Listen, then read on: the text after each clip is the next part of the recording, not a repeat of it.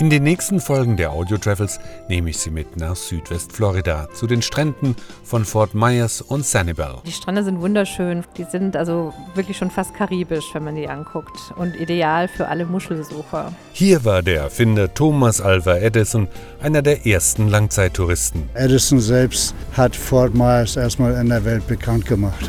Und heutzutage, ja, man ist ihm sehr dankbar, dass er hier gewesen ist. Es ist eine Gegend mit großer Artenvielfalt. Hier wird zum Beispiel der rosa Shrimp gefangen. One thing that's special about the Fort Myers area is that we have a pink shrimp, which is rated the number one shrimp in the world, and people pay the highest price for them because it's the best shrimp. Und Sie erfahren, warum die Menschen, die hier leben, mit keinem anderen Ort der Welt tauschen wollen. This area is just paradise. It's beautiful weather 90% of the year. There's fish always jumping. There's birds nesting. We have everything. It is truly a paradise. Sie hören eine Folge der Audio Travels mit Henry Barchet. Der große Fischreichtum in dem mangrovenbewachsenen Meeresarm war der Grund, warum sich in der Gegend von Fort Myers, Fort Myers Beach und Sanibel schon früh die Stämme der Calusa-Indianer angesiedelt haben. Sie schichteten große Hügel aus Muschelschalen auf. Einer dieser Hügel befindet sich auf der Insel Estero Island, so der Historiker Dexter Norris. Dieser Hügel wurde von Calusa-Indianern gebaut, einer Kultur, die sich vor rund 2000 Jahren hier im Süden Floridas entwickelte. Sie haben diese Hügel aus den Resten ihrer Mahlzeiten gebaut, vor allem aus Muschelschalen, Fischknochen, Sand und Dreck. Sie selbst haben dann auf diesen Hügeln ihre Unterkünfte gebaut. Im Grunde seien diese Muschelhügel also historische Müllkippen, so der Historiker. Doch sie geben einen guten Aufschluss über die Lebensweise der Kalusa. Sie haben riesige Mengen Meeresfrüchte gegessen und hatten so die Möglichkeit, die Hügel zu bauen. Wir glauben, dass sie das zum Schutz vor Hurricanes und Sturmfluten gemacht haben.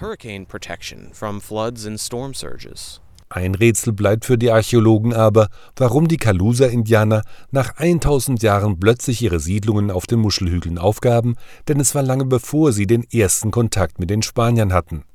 Heutzutage haben die Besucher auf Estero Island die Möglichkeit, das Leben der Calusa-Indianer selbst kennenzulernen. Wir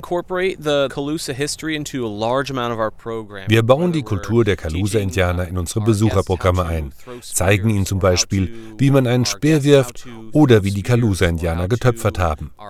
Wir nehmen die Besucher mit auf Kajaktouren in das Ökosystem der Mangroven. Dies ist eine gute Möglichkeit, genau das zu sehen und zu hören, was die Calusa-Indianer Indianer gesehen haben.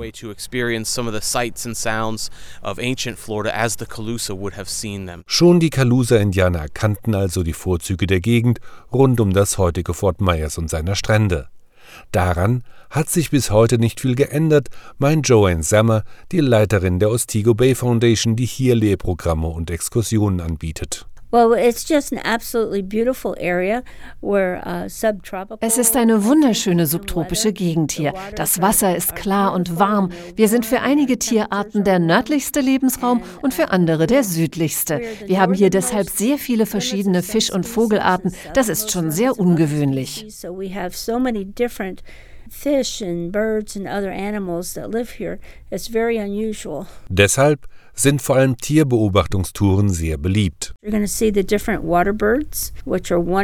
Sie sehen dabei die verschiedenen Wasservögel, wie zum Beispiel Silber- und Graureiher. Dann schwimmen hier viele Tümmler am Strand entlang und wenn Sie Glück haben, dann sehen Sie auch mal Seekühe. Es gibt so viel Leben hier an der Küste. You know, along the beachfront, there's just so much life here, you know, along the waterfront. Und auch eine Spezialität wird hier in großen Mengen aus dem Meer gefischt. Was etwas ganz Besonderes für den Großraum Fort Myers ist, wir haben eine rosa Schrimpsflotte. Die fischt den rosa Schrimp, der als der beste Schrimp der Welt gilt. Er hat den besten Geschmack und die beste Textur und für ihn werden die höchsten Preise gezahlt, weil es eben der beste Schrimp ist and people pay the highest price for them because it's the best shrimp. Einer, der schon früh die Vorzüge von Fort Myers erkannte, war der Erfinder Thomas Alva Edison. Er gilt als der erste Langzeittourist. 1885 erwarb er in Fort Myers ein Grundstück und baute darauf ein Haus.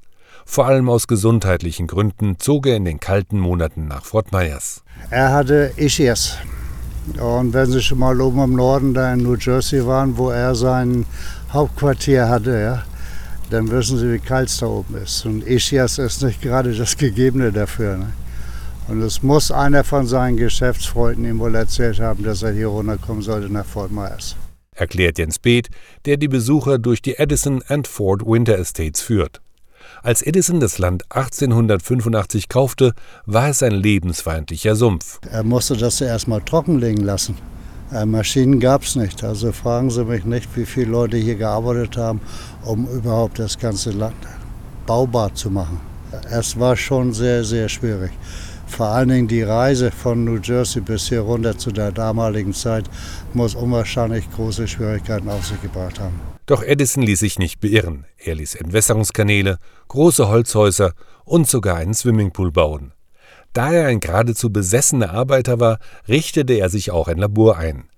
Dies den Besuchern zeigen zu können, darauf ist Lisa Wilson, zuständig für die Öffentlichkeitsarbeit der Edison and Ford Winter Estates, besonders stolz.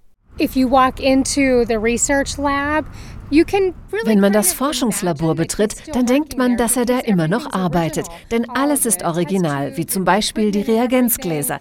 Die haben er und seine Mitarbeiter angefasst. Man denkt, er experimentiert jetzt gleich weiter und macht nur gerade mal Mittagspause.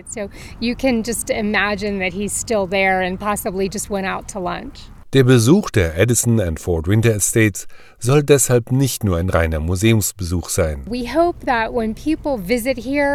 Wir hoffen, dass die Besucher nicht nur etwas über die Geschichte von Thomas Alva Edison und Henry Ford lernen, sondern vielleicht auch überlegen, ob sie nicht auch etwas für die Zukunft erfinden könnten. Heutzutage ist der einstige Winteraufenthaltsort von Edison und seinem Freund, dem Autobauer Henry Ford, eine der meistbesuchten Touristenattraktionen Floridas. In Fort Myers weiß man, welche Bedeutung der Erfinder für die ganze Region hat. Edison selbst hat Fort Myers erstmal in der Welt bekannt gemacht. Und heutzutage, ja, man ist ihm sehr dankbar, dass er hier gewesen ist. Doch neben den bekannten Touristenattraktionen und den berühmten Stränden gibt es auch Geheimtipps in der Region zu entdecken wie zum Beispiel die Künstlerkolonie auf der kleinen Insel Matlashay. Wir sind hier auf der Insel Matlashay. Das ist ein indianisches Wort und bedeutet knietief im Wasser. Sie entstand aus den Muschelschalen, die die Indianer ins Wasser geworfen haben. Dann sind darauf Mangrovenbüsche gewachsen und es war eine Insel, die die meiste Zeit unter Wasser stand. Erzählt die Galeristin Peggy McTeague. Erst als einige Küstenkanäle ausgebaggert wurden, konnte die Insel dauerhaft besiedelt werden. Matlashay ist ein Paradies für Fischer. Als ich vor mehr als 40 Jahren hierher gezogen bin, lebten hier nur Fischer, die mit Netzen Meereschen gefangen haben. Diese Fische ernähren sich nur von Pflanzen, man kann sie also nicht angeln. Die meisten wurden nach Japan und in andere Länder exportiert. Als das Fischen mit Netzen verboten wurde, stand die kleine Insel vor dem Ruin. Doch dann eröffnete Peggy McTeague ihre Galerie Wild Child. So the gallery I opened to help ich habe die Galerie eröffnet, um mir selbst und anderen Künstlern zu helfen. Wir haben zunächst alle Kunstformen angeboten. Ich bin Metallbildhauerin, andere sind Maler, aber es gibt viele Ausdrucksformen. Angefangen aber hat es mit mir und einer Piniennadelkünstlerin, die Bilder und Körbe gemacht hat und zwei Acrylfarbenmalern. Doing pine needle sculptures and baskets and two acrylic painters in the very beginning. Heute kommen viele Besucher auf die Insel, um zu sehen, was die über 80 Künstler in ihren kleinen bunten Holzhäusern produzieren. Einer von ihnen ist der Schokoladier William Titball. Es ist der perfekte Ort, um Frieden und Ruhe zu finden. Du kannst hier alles tun, was du willst. Wir haben hier Schriftsteller, Dichter, Musiker. Es ist ein Mekka für Menschen, die sich selbst verwirklichen und sich gleichzeitig künstlerisch ausdrücken wollen. Doch neben der Natur und den Touristenattraktionen sind es natürlich vor allem die Strände, warum die Touristen Fort Myers als Reiseziel wählen, wie zum Beispiel die Familienbloggerin Antje Gerstenecker. Die Strände sind wunderschön. Die sind also wirklich schon fast karibisch, wenn man die anguckt. Und ideal für alle Muschelsucher. Aber es gibt auch Alternativen zu Strandtagen, empfiehlt Jeff Stainer von den Miramar Outlets. Der Hauptgrund zu kommen sind die Strände mit ihrem weißen Sand an der Golfküste. Der zweite ist das Shoppen und das kann man bei uns.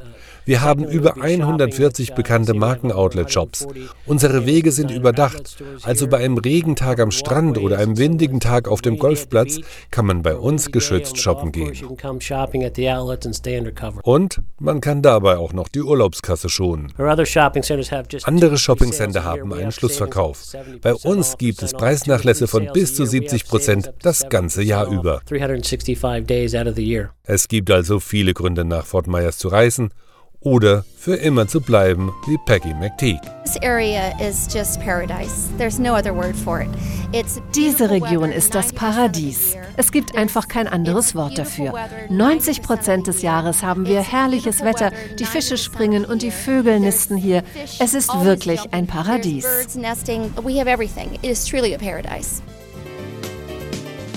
Audio Travels Reiseinformationen. Fort Myers und die Insel Sunnyvale liegen im US-Bundesstaat Florida und sind rund 7800 Kilometer von Deutschland entfernt. Die Anreise mit dem Flugzeug dauert rund 10 Stunden. Fort Myers hat einen eigenen internationalen Flughafen, den Southwest Florida International Airport, der auch von Deutschland aus angeflogen wird. Es gibt eine große Zahl von Unterkünften, teilweise auch unter deutscher Leitung. Zur besten Reisezeit hat Thomas Zeltner, der nach Fort Myers ausgewandert ist, folgenden Tipp. Vom Wetter her ist es schon extrem schön. Also es ist um zwischen 25 und 28 Grad. Ne? Die Nächte sind dann meistens wieder kühl. Ich sag mal Januar bis April. April ist mein Lieblingsmonat. Da ist das Wasser total klar und schönes Wetter. Beim Aufenthalt in Fort Myers und auf der Insel Sanibel empfiehlt es sich bereits vor der Anreise einen Mietwagen zu buchen. Die Mietwagenfirmen befinden sich direkt am Flughafen. Mit dem Auto lassen sich viele Ausflüge entlang der Küste und zu den vorgelagerten Inseln Sanibel und Captiva unternehmen. Und zu diesen Inseln führt auch die nächste Folge der Audio Travels. Sie hörten eine Folge der Audio Travels mit Henry Barchet. Die Episoden der Audio Travels sind auf iHeartRadio, Spotify, iTunes, Radio Public und mehr als 20 weiteren Streaming-Plattformen zu hören.